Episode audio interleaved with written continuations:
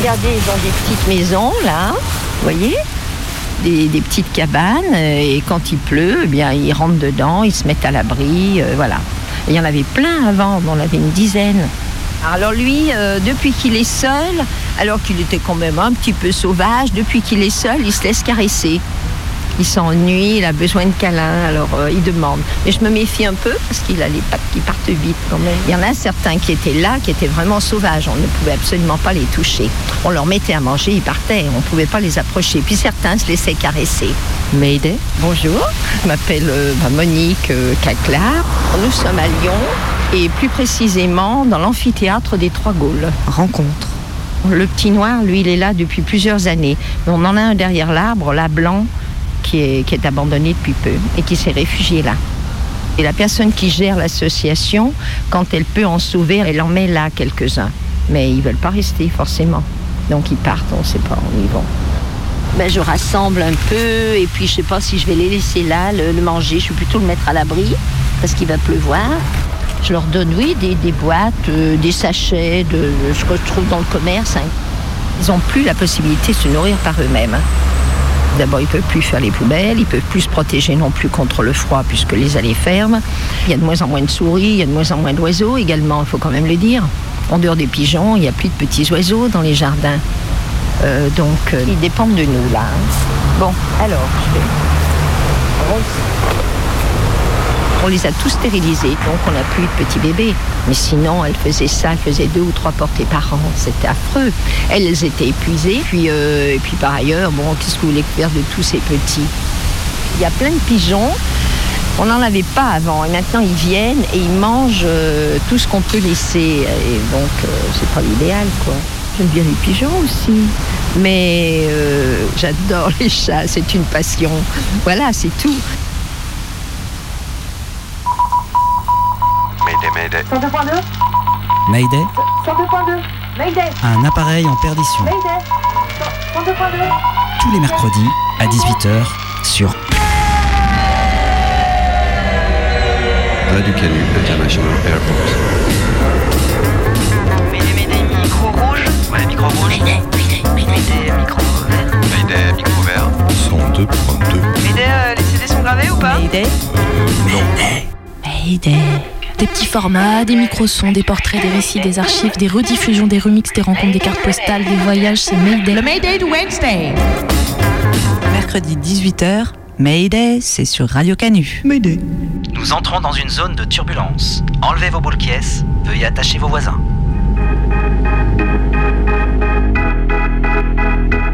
Les animaux, c'est des êtres humains comme nous. C'est pas des êtres humains, les animaux. C'est des êtres vivants, voilà.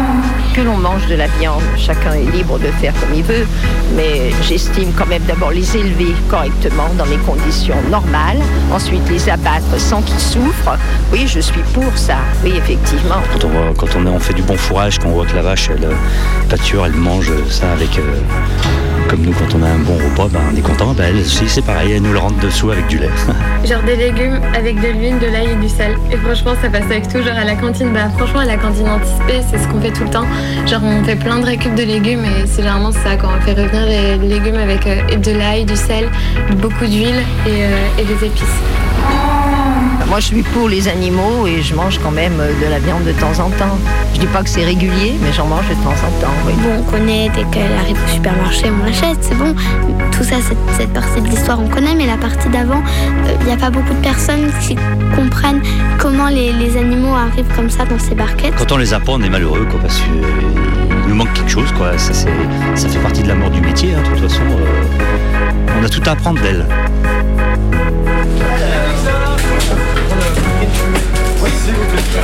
Euh, je vais faire des petits lardons, donc je veux bien des, des tranches. S'il vous plaît. Bah, je ne sais pas. Je vais faire et on va voir. Un samedi matin, à la boucherie, il y a beaucoup de monde quand j'arrive, une bonne vingtaine de personnes. Je prends mon ticket et comme j'ai presque toujours un bouquin avec moi pour arriver à supporter ce genre de situation, je me plonge dedans. Et ce jour-là, je lis Jefferson, un roman jeunesse de Jean-Claude Morleva. C'est l'histoire d'un hérisson qui va chez le coiffeur et qui se retrouve accusé d'un meurtre qu'il n'a pas commis. Il s'enfuit avec Gilbert, un cochon qui est son meilleur ami. Ça, c'est pour l'intrigue. Mais le thème central du roman, c'est la condition animale. Je me plonge dedans, précisément à la page 169. Mayday. Récit. Et là, c'est le passage où Gilbert raconte ce qu'il a vu dans un abattoir. C'est dingue ça quand même. Grognait-il, et sa voix parvenait assourdie à Jefferson. Ils peuvent manger tout ce qu'ils veulent. Des spaghettis au basilic, du gratin dauphinois, des pizzas quatre saisons. Des tartes aux framboises, des omelettes aux pommes de terre. Des gâteaux à la noix, des soupes de lentilles corail avec du lait de coco, Des crêpes à la confiture, Des pommes, des poires, des abricots. des poêlées de champignons, des salades de tomates, des croissants, des tagliatelles au pesto, Des crèmes à la vanille, des fraises. des melons, du riz, de du la purée, de potiron, des du chocolat à petits pois, noisettes. Des tartes aux framboises. de la salade. Et ça leur suffit pas. Ils trouvent que c'est pas assez. Alors ils tuent les animaux pour les bouffer. Je comprends pas. Jefferson s'était assis à son tour sur le fauteuil, dans le noir, et attendait. Gilbert eut du mal à trouver le sommeil. De loin en loin, de courts sanglots lui venaient comme des hoquets, et de faibles gémissements. Quand il fut tout à fait silencieux et sa respiration apaisée, Jefferson se leva sans bruit, prit deux croissants au passage, et se glissa hors de la chambre.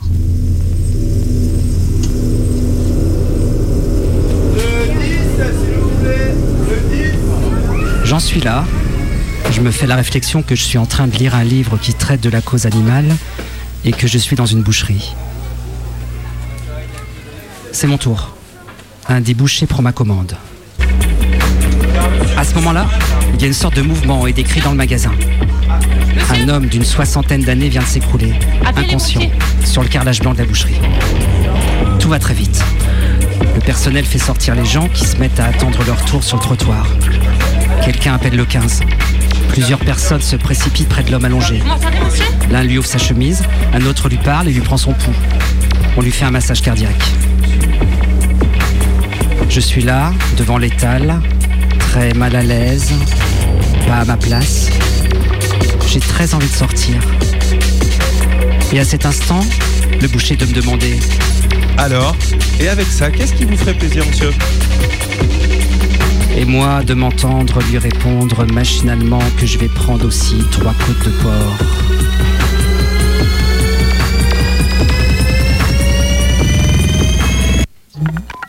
Les secours sont maintenant arrivés. On lui prend sa tension. On sort un défibrillateur. À 5 mètres de moi, un homme est peut-être en train de mourir. Et moi, je suis en train d'acheter des morceaux d'animaux.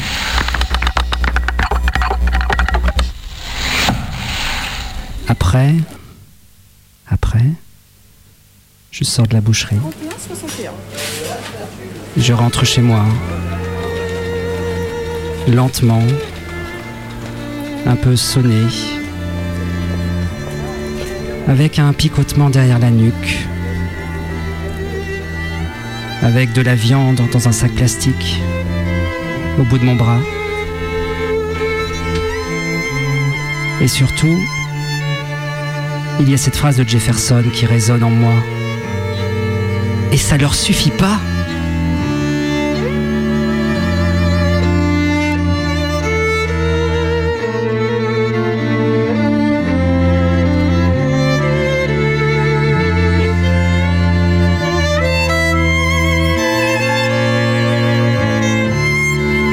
Mayday, légumes dans ton assiette. J'ai eu ce rapport-là que maintenant je critique euh, au véganisme, c'est-à-dire que euh, j'étais vraiment euh, très focalisée sur la consommation individuelle et je faisais très attention à ça. Euh, alors là-dessus, ce que, ce que à dire, c'est que c'est- important euh, quand on est euh, privilégié, qu'on en a les moyens, enfin qu'on peut le faire, qu'on a le choix. pour moi, c'est important de ne plus consommer d'animaux, mais il ne faut pas que ce discours soit central dans, la question de l'antispécisme et de la libération animale, parce que la libération animale, elle, elle, elle embrasse enfin tout un panel de choses qui ne sont pas uniquement de l'ordre de la consommation. Et, euh, et c'est aussi un rapport euh, à l'animal qu'on doit, qu'on doit réfléchir, c'est un rapport aux autres aussi qu'on doit réfléchir. Mayday, On va pas manger de viande, de poisson ou de, de mammifères. Rencontre. On mange pas d'insectes non plus. Euh, on ne mange pas d'œufs, euh, ni de lait, ni de tout produit qui est à base euh, voilà, de, de produits animaux. On n'achète pas de cuir, on n'achète pas de laine. Moi, c'est deux, je suis étudiante euh, à Lyon. Moi, c'est c'est Baume du Tigre, euh, du coup, je suis étudiante à Lyon également. On peut vivre sans, sans exploiter les animaux. Le fait est qu'on est dans un modèle industriel et je pense que ce qui a permis aussi l'émergence aussi forte du véganisme, c'est parce qu'il y a un rejet de cette forme-là de, de production. Euh, après, euh, quand on en vient à déconstruire les rapports euh, de domination qui existent dans, la société et, en incluant la société animale avec ça, on ne peut pas accepter l'élevage. Il ne peut pas y avoir d'élevage respectueux de l'animal parce que l'élevage, c'est par essence l'objectiv- l'objectivation de l'animal et que l'intérêt que nous, on va tirer du corps de l'animal sera supérieur à l'intérêt que, que l'animal aura de disposer de son propre corps. Les poules pondeuses, de manière générale, on les tue au bout de 3 ans, alors qu'elles ont une espérance de vie de 15 ans. Il y a des gens qui font ça, il y a des gens qui ont une poule dans leur, dans leur poulailler. euh, ben, euh, voilà, au-delà de l'objectification de la poule, euh, c'est déjà euh, moins pire. Mais euh, ah, voilà, la poule, c'est vraiment un exemple récurrent parce que oui, la poule est obligée d'ovuler, d'avoir des œufs. Euh, mais voilà, forcément, s'il y a des poules, il y a des poussins euh, qui sont morts. Et euh, par exemple, typiquement, il y a des gens qui me disent Mais la vache, on est obligé de la traire euh, quand, euh, quand elle a du lait dans ses pieds. Oui, mais elle a du lait dans ses pieds parce que on l'a inséminée artificiellement, on, a, on l'a séparée de son veau à la naissance et on a, considé- on a continué à la, la, traire malgré le fait que la, la durée de, d'allaitement hypothétique d'un veau auquel elle n'aura pas eu, elle aura pas eu d'accès a été dépassée depuis bien bien longtemps. Fait, euh, c'est juste qu'aujourd'hui, notre société euh, de consommation, est organisée euh, sur un,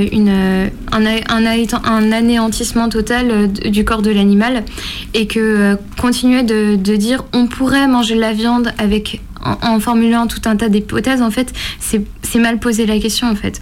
Ce qu'il faut faire, c'est se demander comment arrêter de manger de la viande.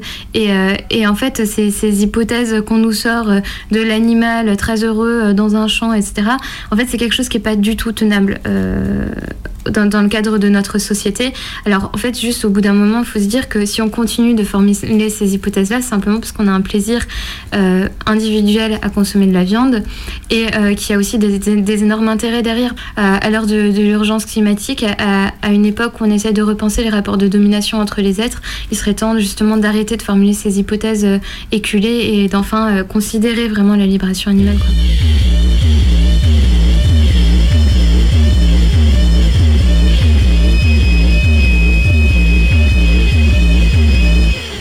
Un peu commencé à parler d'antispécisme, de, véganisme autour de nous et on s'est rendu compte que dans différents réseaux militants, euh, il y avait cette sensibilité-là qui n'arrivait pas euh, à s'exprimer. C'est-à-dire qu'on ne sait pas quoi faire en fait concrètement.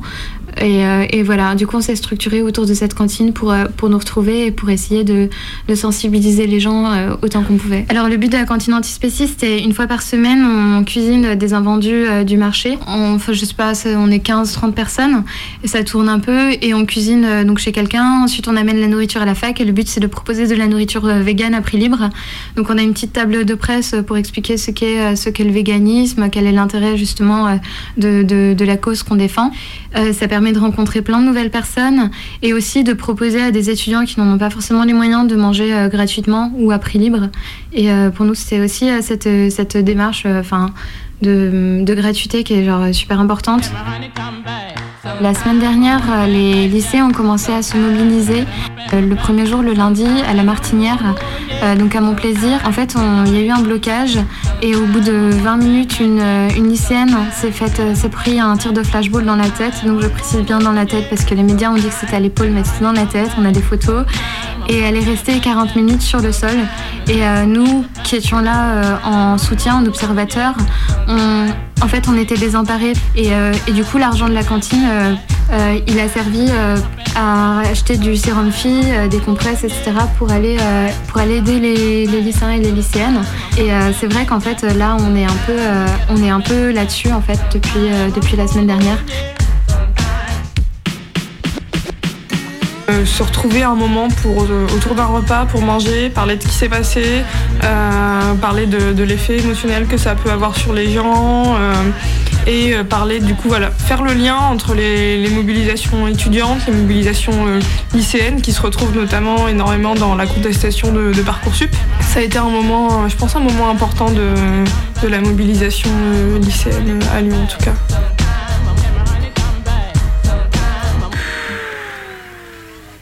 Et tout de suite sur Mayday, la pause réclame.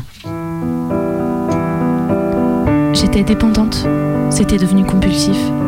Je vous mets combien de tranches, ma petite dame? Oh, 4 ou 5 douzaines Je me réveillais la nuit pour m'enfiler une douzaine de rondelles. Arrêter la charcuterie, ça n'a pas été facile. Heureusement, il y a Saucy Patch. Avec Saucy Patch, arrête le saucisson en une semaine. Je me sens une femme nouvelle.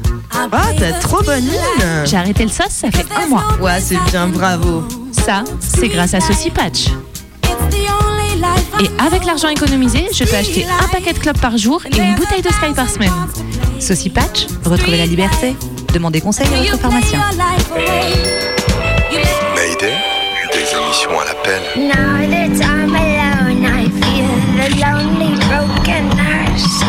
All the wicked avenues I've ever sold my love on. All these moments of meekness and trembling subsided in the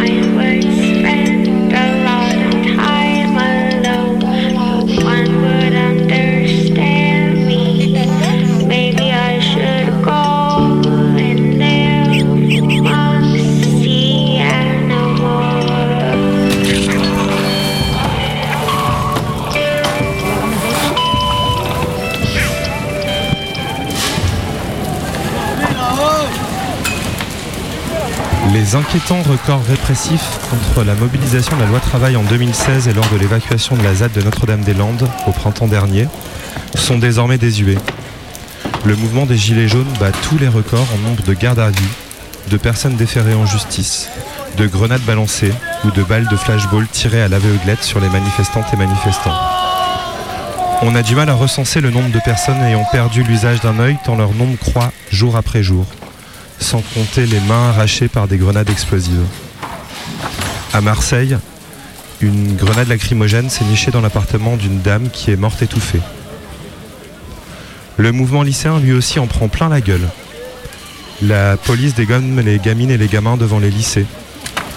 À Mantes-la-Jolie, des dizaines d'entre eux ont été matés, à genoux, tête contre mur, main sur la tête, par des flics qui ont pris une cour de récréation pour un camp d'entraînement djihadiste.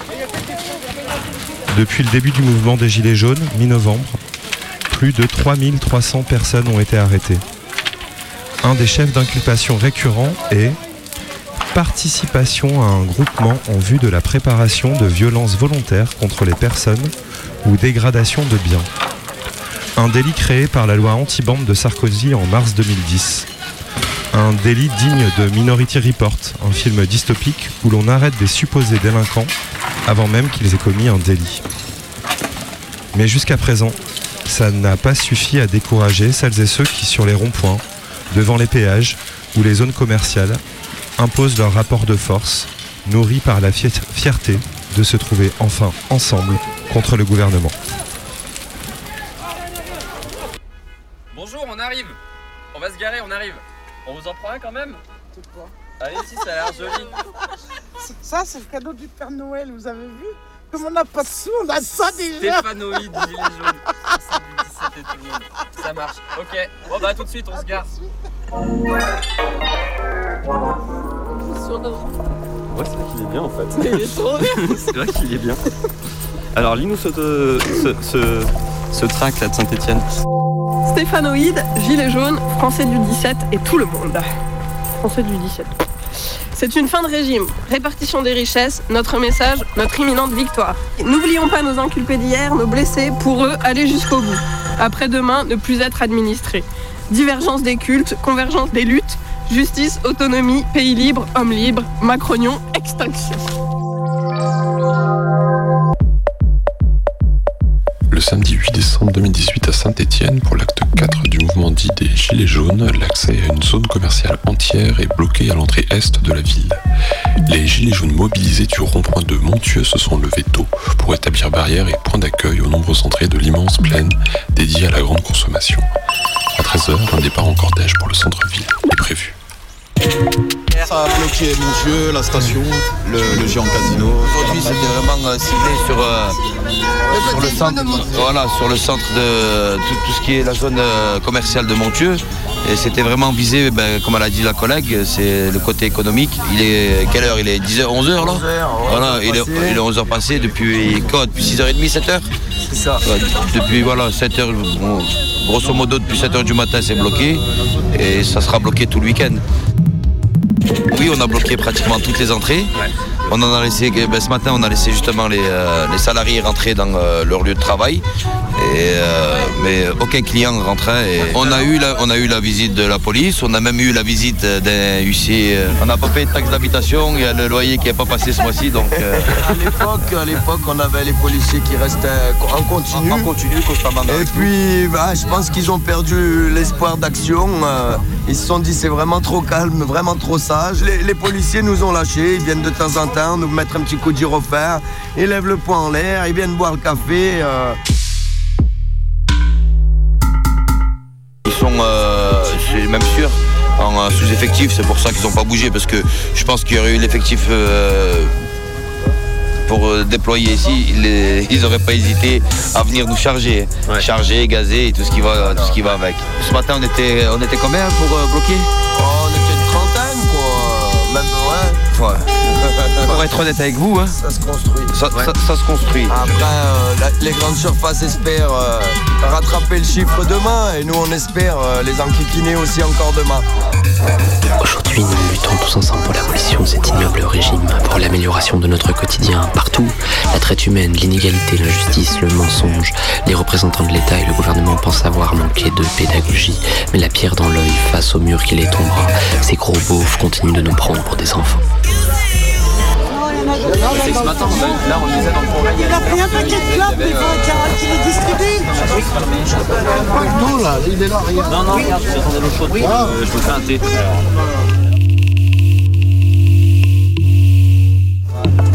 Voudrait faire des revendications qu'on n'y arriverait jamais. Parce qu'ils nous ont perdu tellement dans tout. Euh, regarde, Mais c'est pas on, vrai. aurait, on aurait pas assez de 18 pages. Pour, euh, non mais il faut, faut être clair. faut être clair. Là, le collègue, il disait Brice, tu n'es pas le bienvenu. Il, tu demandais c'était qui Brice? Brice, c'est quelqu'un qui voulait, représenter, qui voulait vous représenter en fait. Voilà, c'est une personne qui est beaucoup sur les réseaux sociaux, mais qu'on voit très très très très peu sur le terrain. Voilà. Et c'est une personne qui veut justement, voilà, qui veut se montrer et qui veut être le porte-parole des Gilets jaunes. Mais ici à Montieu, la team MTH, on est ici, on ne veut ni de responsable, ni de porte-parole, ni de médiateur. On est tous Gilets jaunes. C'est ça. Voilà. Et il n'y a pas de. Il n'y a pas de cible. Il n'y a pas de cible, Ça les voilà. embête, il n'y a pas de cible. C'est ça. On est vraiment tous à s'écouter, à tous à s'exprimer. C'est ça. Et quand il y a une euh, quand il y a une idée, on en discute tous euh, convivialement autour du feu. Si l'idée elle est bonne, on la fait. Si l'action elle est bonne justement, on la fait. Si elle n'est pas bonne, on passe à la suivante. Ils pleurent sur les ondes et sur les plateaux dans les bras de leurs plus fidèles chiens de garde. Ils sont comme les petits bonbons quand on les pète en deux. Il y a une phrase débile qui sort. Ils plastronnent et se disent prêts à combattre la France entière. Eh bien, ils vont perdre. Ils ont déjà perdu. Inévitablement, ça fait, ça fait râler le monde.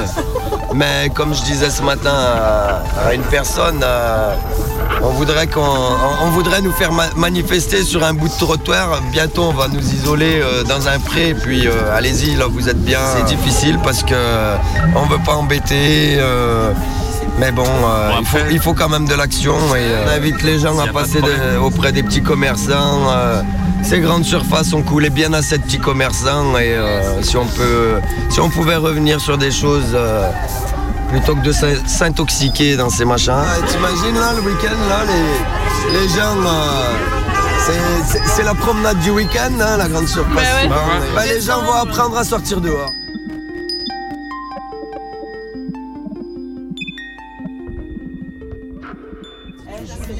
Et comment vous êtes réapprovisionné là C'est les gens tous qui les viennent et qui Ou alors s'il y a vraiment C'est pour ça qu'on parle vraiment d'une solidarité. Il y a De... une petite Les caisse, gens euh, sont vraiment. euh, Ouais, ouais, jusqu'aux petites pièces, effectivement, ce qui permet de ben, d'acheter ce que- ce qu'il y a besoin, les, euh, les tissus pour faire les banderoles, euh, les, les peintures, les bombes de peinture pour écrire sur les banderoles, enfin.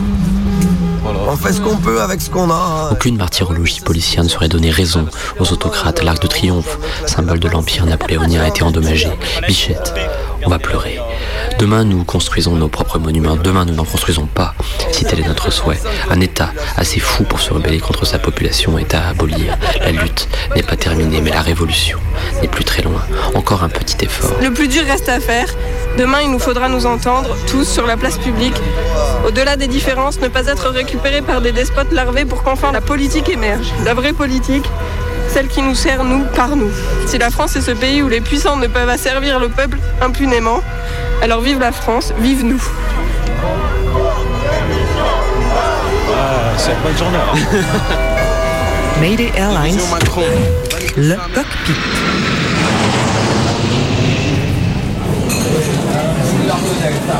Oh, ras-le-bol des gilets jaunes, là. Ça leur suffisait pas le rond-point d'Auchan Ils ont aussi bloqué l'aéroport de Saint-Etienne.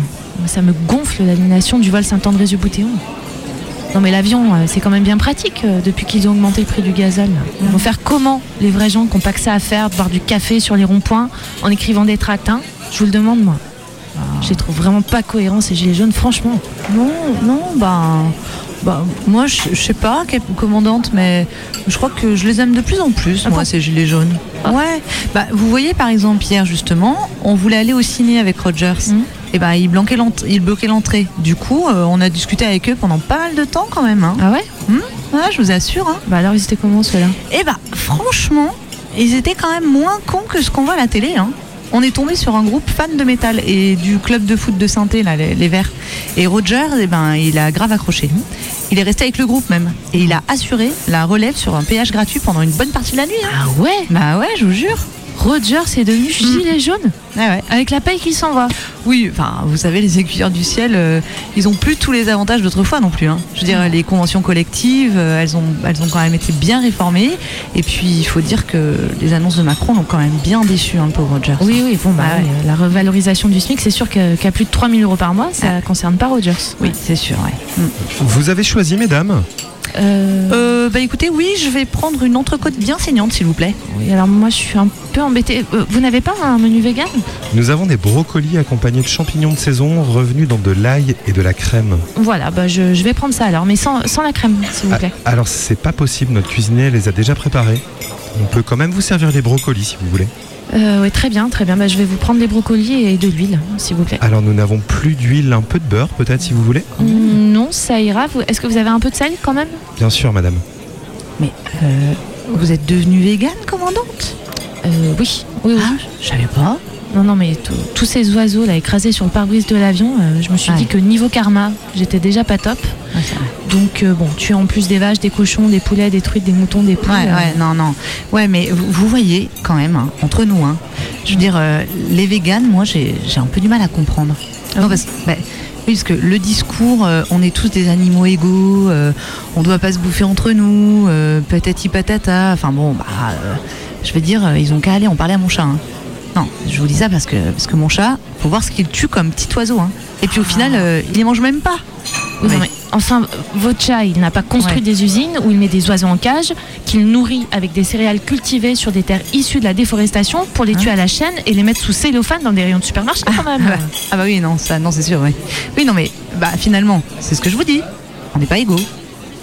Arrêtez de vous reproduire.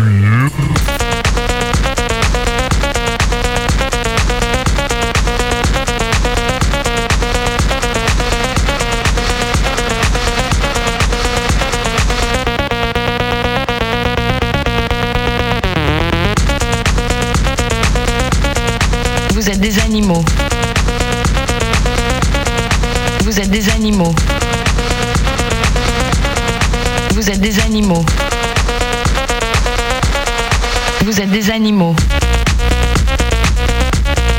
Vous êtes des animaux.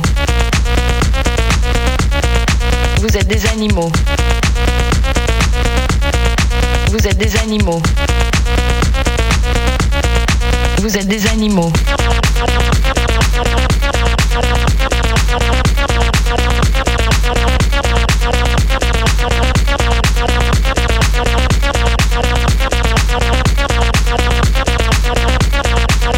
Allez crever.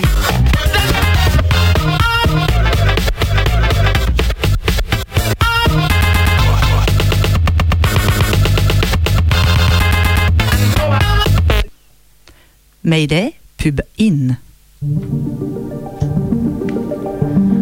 Vous avez des amis véganes et aïe aïe aïe, vous ne savez pas quoi leur offrir pour Noël? Pas de panique. LVGS est au service de votre bien-être. Alors, laissez-vous séduire par notre gamme de vêtements en tofu équitable.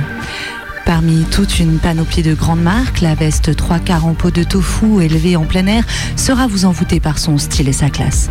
Avec sa doublure intégrale, il saura mettre vos, abris, vos amis à l'abri. Et bien au chaud dans leur manteau, ils vous diront merci. Tous nos produits sont issus de l'agriculture biologique, exploitant uniquement des humains pauvres et sans papier. Louis Vegan Style, le goût de l'éco-luxe responsable. Responsable.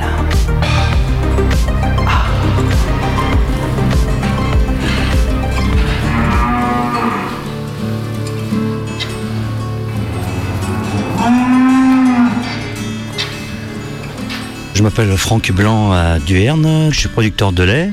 Je me suis installé en 1993 et donc sur une ferme familiale qui est composée de 37 hectares aujourd'hui.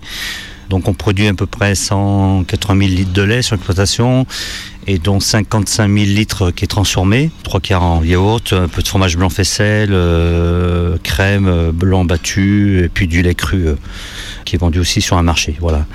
Et une partie du lait est vendue à Biolait. Ce n'est pas un transformateur, c'est un revendeur. Il achète le lait et il le revend à une centaine de clients par la suite. Donc nous sommes en bio depuis 2011. Euh, donc sur l'exploitation, ben, donc moi et mon épouse, nous sommes en GAEC, on travaille tous les deux sur l'exploitation et là on a un salarié depuis le mois de septembre. Il était apprenti chez nous pendant un an et puis du coup on l'a embauché pour un an euh, euh, qui nous aide beaucoup sur la transformation.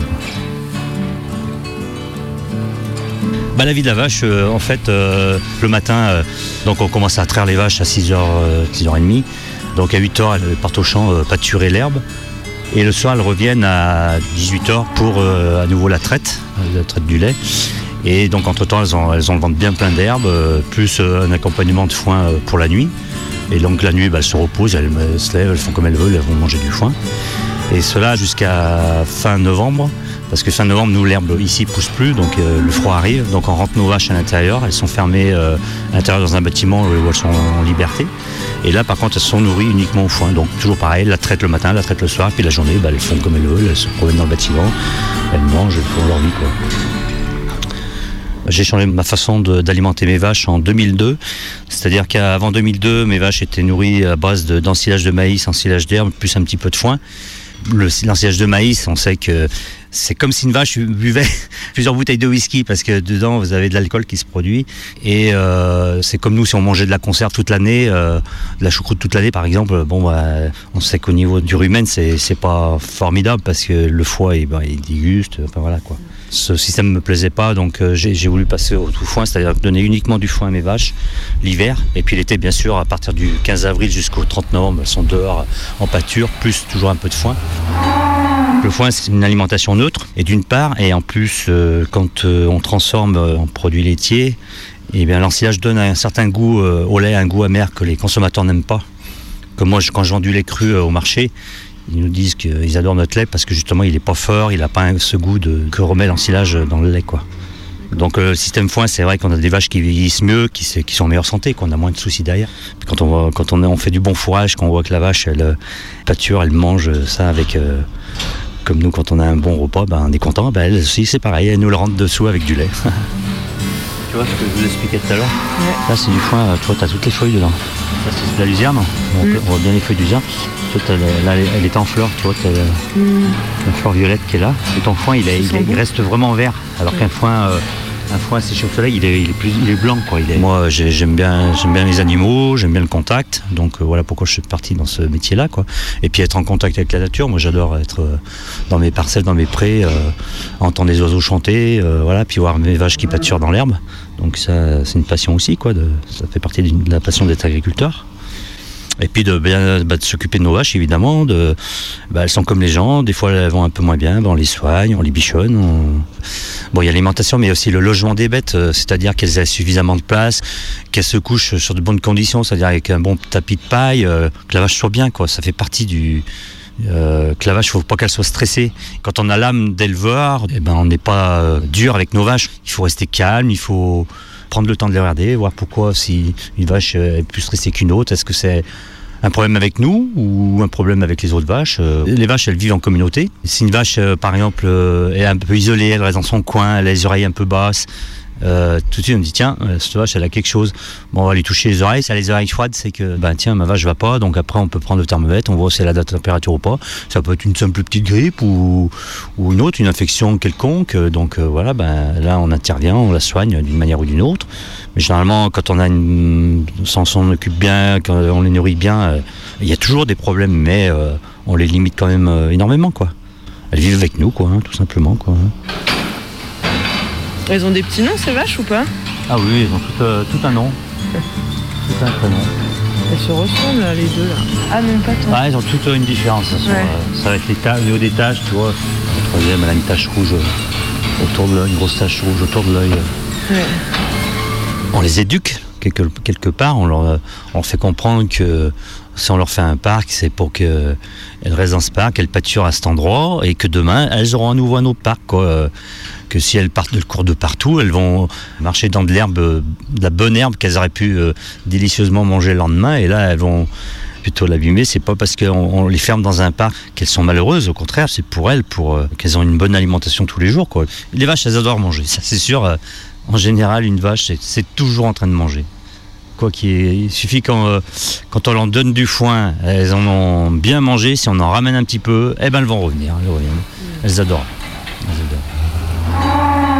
Quand on, le veau naît, euh, qu'on s'en occupe de sa naissance, qu'on la- on lui fait des caresses, qu'on la, et ben du coup elle nous le rend pendant toute sa vie, c'est-à-dire elle, elle a un repère avec nous et du coup euh, quand on s'approche d'elle, c'est des fois elles qui viennent vers nous et elles cherchent les caresses, quoi. Elles sont si on les élève bien, qu'on en prend soin, c'est pareil, elles savent nous le rendre. Quoi. C'est des vaches qui sont calmes, euh, qui aiment être euh, caressées comme un chat, comme un chien. euh. Des fois, elles font même euh, des galipettes devant nous. Voilà, c'est, c'est, marrant, quoi. Alors après, c'est vrai que, bah, à un moment, bah, c'est, c'est, c'est plus dur parce que c'est quand il faut euh, s'en séparer parce que à cause de la vieillesse ou que la vache, eh ben, elle fait compte plus. bah, forcément, on est obligé de s'en séparer. Et il y a des vaches, euh, ça nous fait un peu plus mal au cœur parce que on a une affinité avec elles et du coup, euh, c'est toujours plus dur, quoi. Mais ça fait partie du métier, quoi. hein. De toute façon, quand on a des bêtes, on sait qu'un jour, euh, eh ben voilà, elles vont partir à l'abattoir. C'est une chaîne, en fait. Pour moi, ça fait partie de la chaîne alimentaire. On se nourrit de lait, on se nourrit de viande. Bon, il est vrai qu'on pourrait peut-être s'en passer. hein. Il y a des gens qui s'en passent, c'est- clair. Mais c'est pas parce que, euh, pour moi, on va abattre une, une vache que c'est forcément cruel, quoi. Ça fait partie de la chaîne. Euh, quand c'est fait dans, dans- dans de bonnes conditions, euh, bon, je sais très bien que il peut arriver parfois que les vaches sont peut-être, euh, on ne sait pas, dans les abattoirs sont peut-être pas toujours traitées comme elles devraient. J'avoue que quand j'arrive là-bas dedans, euh, bon, on voit pas la tuerie, mais t'as l'odeur, c'est c'est la mort. hein. De toute façon, ils y sentent hein, les animaux. Ah ouais, non, mais ça c'est ça, c'est sûr. hein. Donc voilà, je sais qu'on lui ôte la vie, mais bon, moment- je pense que ça fait partie du système. Quoi. On peut pas garder nos vaches. euh, Par exemple, vous avez une exploitation de tant d'hectares, vous pouvez nourrir euh, tant de bêtes. Vu qu'il faut renouveler nos vaches au bout d'un moment, si on les gardait toutes, on n'aurait plus de, fourrage pour les nourrir, donc on les laisserait euh, entre guillemets crever de faim. Quoi. Pour moi, c'est plus cruel que euh, lui ôter la vie. Quoi. Enfin voilà, euh, ce que j'en pense. Après, euh, c'est un débat. euh, euh, oui, qui est là, mais. Petit câlin.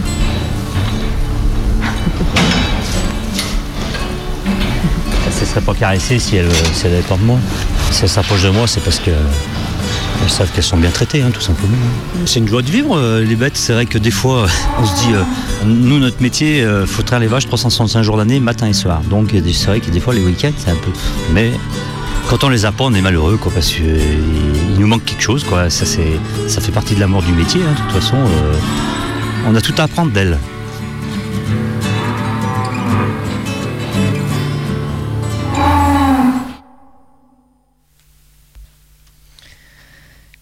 Le débat impossible. Les véganes éclairés contre les éleveurs éclairés. L'agriculture paysanne anticapitaliste et pour l'autonomie alimentaire contre les antispécistes anticapitalistes qui pensent les formes de domination au-delà du champ humain. Comment je vais m'en sortir? Faut bien que je prenne position.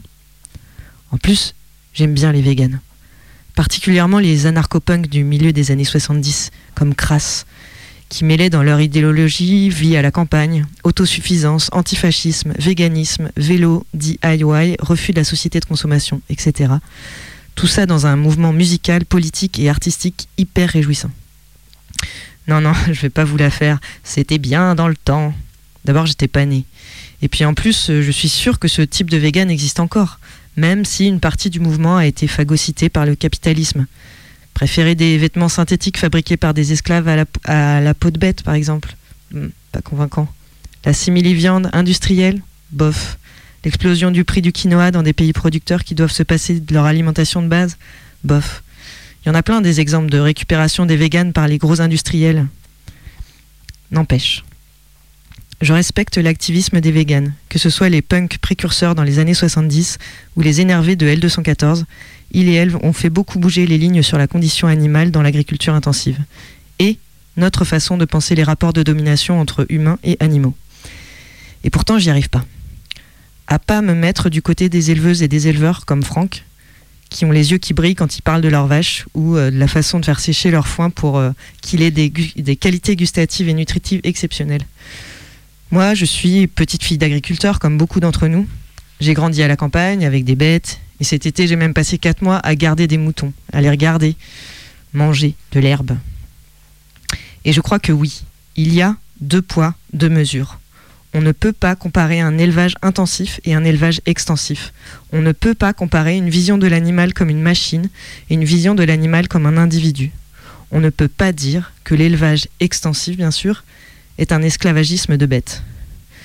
C'est injuste pour celles et ceux qui partagent quotidiennement leur vie avec leurs bêtes, où les maîtres mots sont respect, bien-être, et je crois même qu'on pourrait parler d'amour. C'est nier l'importance qu'ont les bêtes domestiquées dans nos écosystèmes. Par exemple, je discutais avec un, ami vegan l'autre jour. Alors, on avait une discussion, euh, comme vous pouvez l'imaginer, assez, euh, assez euh, passionnée et passionnante, à, vrai dire. Et fatigués tous les deux, on parle vacances. Il allait randonner dans le Kéras. J'ai souri, évidemment.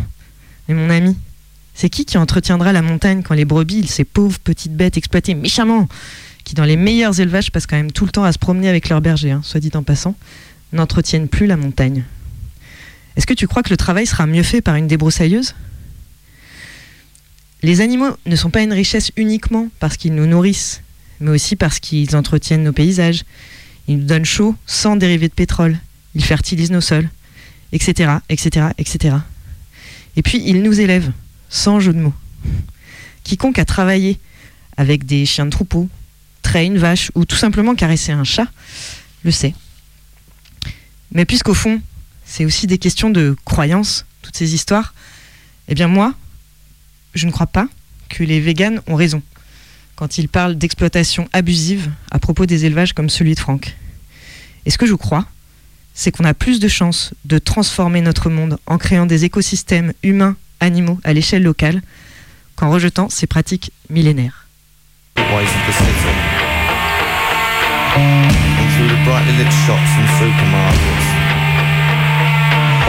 And I'm walking through the fields of the innocent, passing by the fairy tale farm, balancing on the brittle edge of a short life that is ended by the. Knife.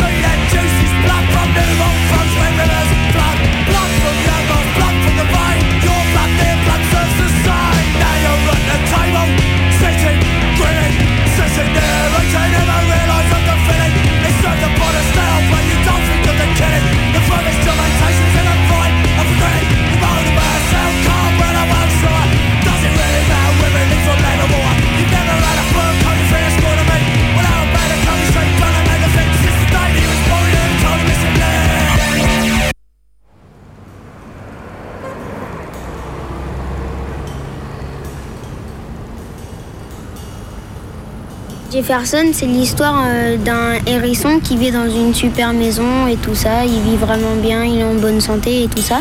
Et il a un coiffeur où il y va souvent qui s'appelle Définitif. Jefferson est accusé euh, de l'avoir tué.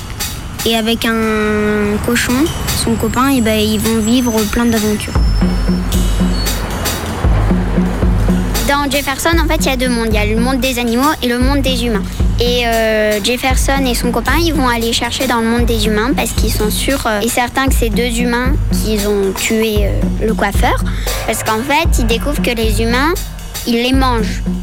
En fait, ils prennent des animaux, ils les tuent et ils les mangent.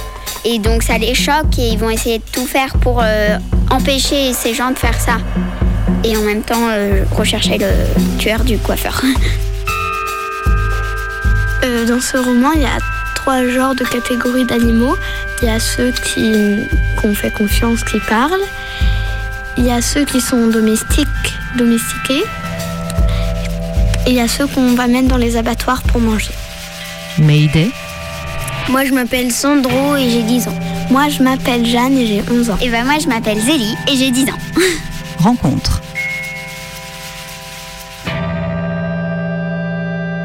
Ce livre, il a changé beaucoup d'habitudes euh, dans ma maison parce que tout le monde euh, de ma famille euh, l'a lu. Et avant, on mangeait de la viande le mercredi et le dimanche. Et donc maintenant, on mange que le dimanche.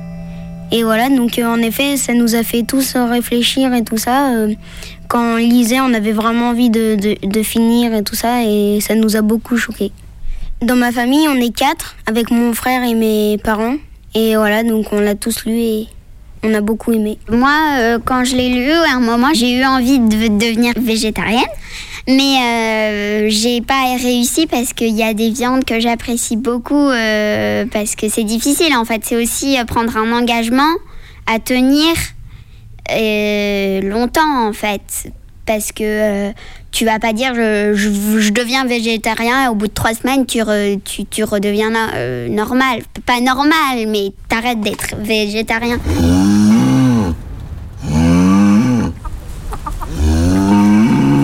J'ai compris d'où venait la viande, de, comment, comment elle arrivait jusqu'à nous, parce que elle a quand même un genre d'histoire avant d'arriver dans notre assiette. Bon, on connaît, dès qu'elle arrive au supermarché, on l'achète, c'est bon. Tout ça, cette, partie de l'histoire, on connaît, mais la partie d'avant, il n'y a pas beaucoup de personnes qui comprennent euh, comment les, animaux arrivent comme ça dans ces barquettes. Et, euh, et ça m'a fait rendre compte que les abattoirs, c'est horrible.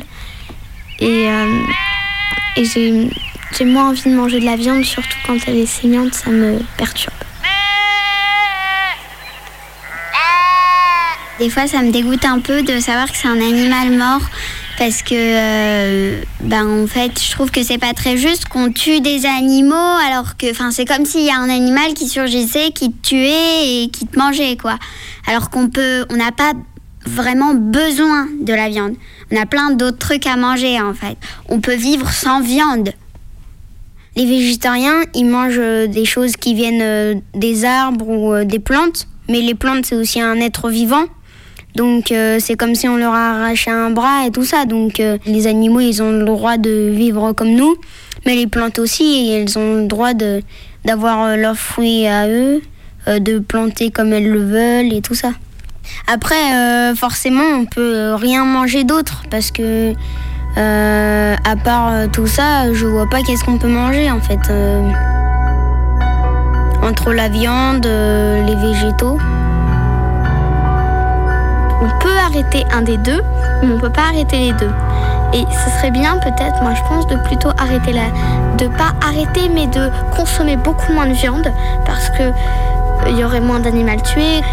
Et puis je, pense que c'est aussi mieux pour euh, pour notre planète parce qu'après les écosystèmes où il y a des animaux qui sont tués, ça fait des problèmes sur tous les autres animaux et toutes les autres plantes.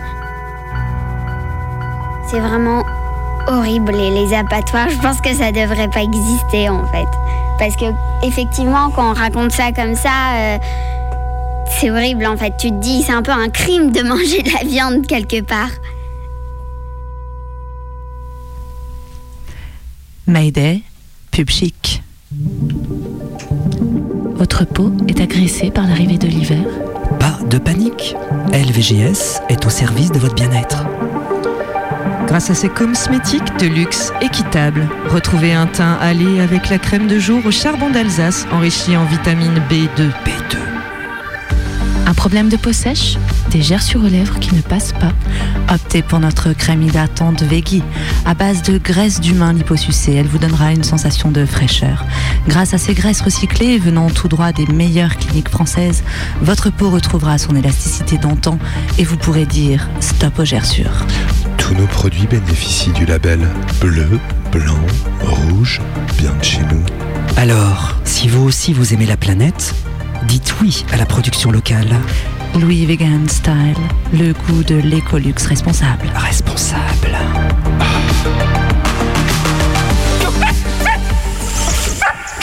Mayday, carte postale d'Abidjan.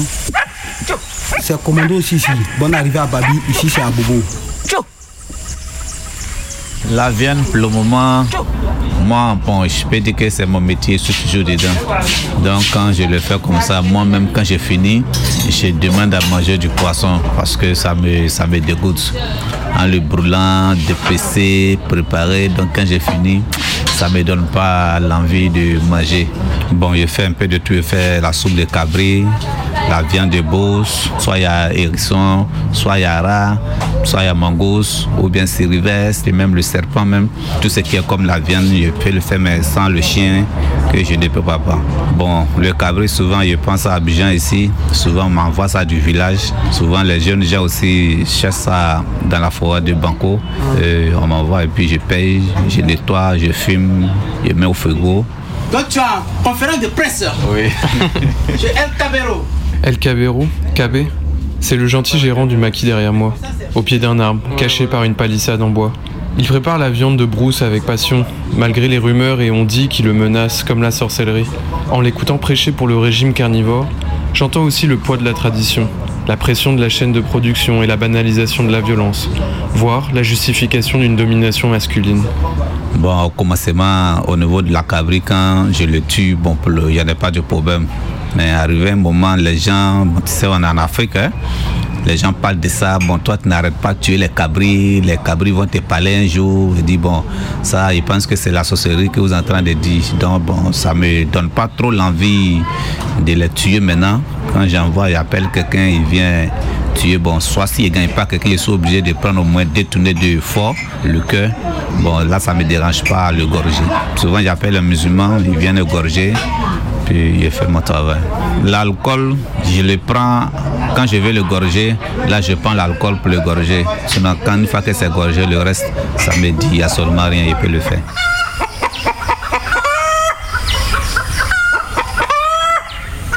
Dieu a demandé qu'on le tue pour avant de manger. On est obligé de le faire pour avoir notre petit pain aussi pour manger. Sinon, ça me dit absolument rien. L'homme, on ne doit pas le tuer, mais la viande, il faut le tuer pour manger. Bon, moi, je trouve que cette parole-là, moi, quand je le fais, il me confie à Dieu et puis je fais mon travail. Quand je prépare, en tout cas, vraiment, quand je suis en train de préparer, je suis content parce que je fais du bien. C'est quand moi-même, peut-être, euh, j'élève l'animal, comme ça, il paye un cabrou, je l'ai levé jusqu'à bon pour le tuer. Là, je préfère vendre ça, donner à quelqu'un d'autre. Il y a les animaux, quand je tue, soit bon, ils sont déjà enceintes. Quand je le fais, que je trouve ça bon, là, là, bon, moi-même, je ne suis pas content de ça, je suis un peu découragé. Mais si l'animal n'est pas enceinte, bon, je fais sans problème. Donc, c'est ce qui fait que quand je le tue trop, trop, bon, ça me fait un peu triste. Donc, j'appelle les gens, tu viens tuer un peu pour moi, et puis bon, je me libère d'esprit un peu. Bon, ce matin, mes fournisseurs, bon, vraiment, ils sont rentrés en brousse. Ils n'ont rien trouvé comme viande. Parce que les animaux, si c'est faire en brousse, tous les jours, il faut les tuer. Bon, eux aussi, se protègent. Bon, le cabot est tellement cher qu'on ne peut pas en payer en ville. Il y a du viande, il y a de la viande sur le marché, comme le poulet, la viande de bœuf, mais bon, les gens n'aiment pas ça. Bon, quand ils disent c'est une chaîne, parce que bon, c'est eux, tu vas en brousse, va aller chercher la viande pour m'envoyer. Donc, une fois qu'eux, ils rentrent, qu'ils ne gagnent pas, moi, je suis bloqué, je n'arrive pas à travailler.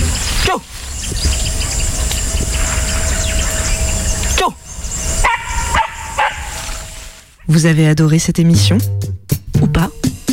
Appelez-nous au 04 78 29 26 00. C'est le répondeur de Radio Canu sur 102.2. Alors, laisse ton message. Bonsoir. Alors, je viens de vous entendre et ça m'inspire une petite réflexion. euh, Ouais, je suis prof à la fac de Lyon. Voilà, le mouvement vegan, je trouve que ça s'inscrit dans le lent processus de civilisation des mœurs. Alors, vous allez me dire, comme mes étudiants le font souvent, mais monsieur, qu'est-ce que c'est que le- la civilisation des mœurs? Bah écoutez, euh, ça consiste à refouler nos, pulsions animables. Par exemple, à table, on a petit à petit adopté de nouveaux modes de conduite, on a arrêté de se moucher dans la nappe, on a servi à table des bouts de viande prédécoupés pour éviter de déchiqueter, déchiqueter l'animal devant tout le monde quand on mange. Voilà, tout ça, ça a mis beaucoup de temps. Alors, je pense, moi, que l'ultime raffinement des véganes aujourd'hui, ça consiste à éliminer la pulsion de mort qui est au cœur du régime alimentaire carné. Voilà, c'est tout ce que je voulais dire, euh, sans prétention aucune. Ouais, salut Mayday, c'est Gisèle de la Doudou Defense League. Bon, merci pour votre émission. Alors, C'était super comme d'hab. Puis en- entre nous, j'adore la voix suave de Flobé. Bon, euh, sinon, j'en profite pour vous dire qu'on parle pas assez des abattoirs de doudous. Euh, voilà, je vous rappelle que chaque année, il y a plus de 450 000 doudous perdus qui sont broyés en France. Euh, voilà, donc je viens d'uploader une vidéo sur YouTube, donc vous regardez et puis surtout vous relayez. Hein voilà, merci. Mais euh, attention, ne la montrez pas aux enfants.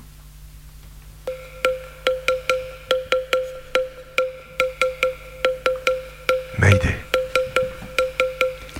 Mayday, c'est fini. Il est 19h00. Et maintenant, une soupe de poireaux, Un morceau de gigot, un petit rôti de veau un petit verre d'eau. Et les petits au dodo. À bientôt. C'est le Canu Info.